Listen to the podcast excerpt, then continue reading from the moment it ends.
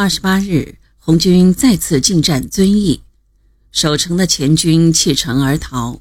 红一军团奉命追击逃敌。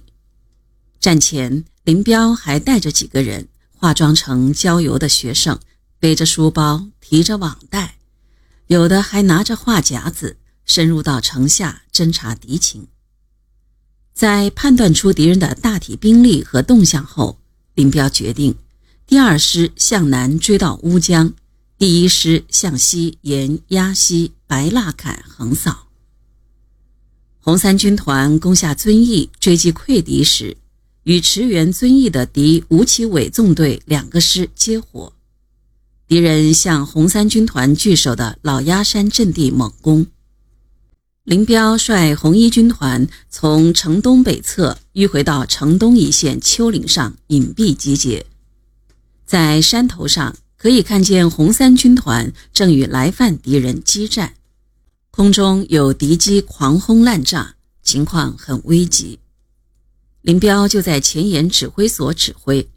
他没有让红一军团直接攻击红三军团当面敌人，而是一直用望远镜观察敌人后续部队的动向。就在敌后续部队从红一军团集结地向老鸭山前进时，林彪命令部队迅速出击。这样打法既避免了红一军团陷入敌人的夹击，又突然改变了战场态势，解了红三军团之围，很能体现林彪指挥作战的特点。第一、第二师的部队迎着公路向下猛冲。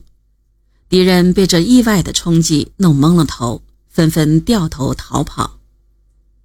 林彪看到这种情形，从参谋的包里拿出一个本子，撕下一张纸，然后对折撕成两半，拿起红蓝铅笔，先画了两个箭头，标示了第一、第二师的符号，又画了一条蓝横线，当做乌江，再画了一条红直线，当做公路。然后在上端写了一个大大的“追”字，分头传达给第一、第二师首长。部队按照命令追击逃敌，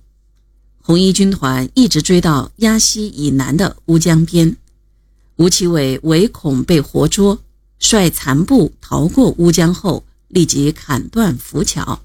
把大批辎重物资和一千多士兵抛在江北，成了红军的战利品。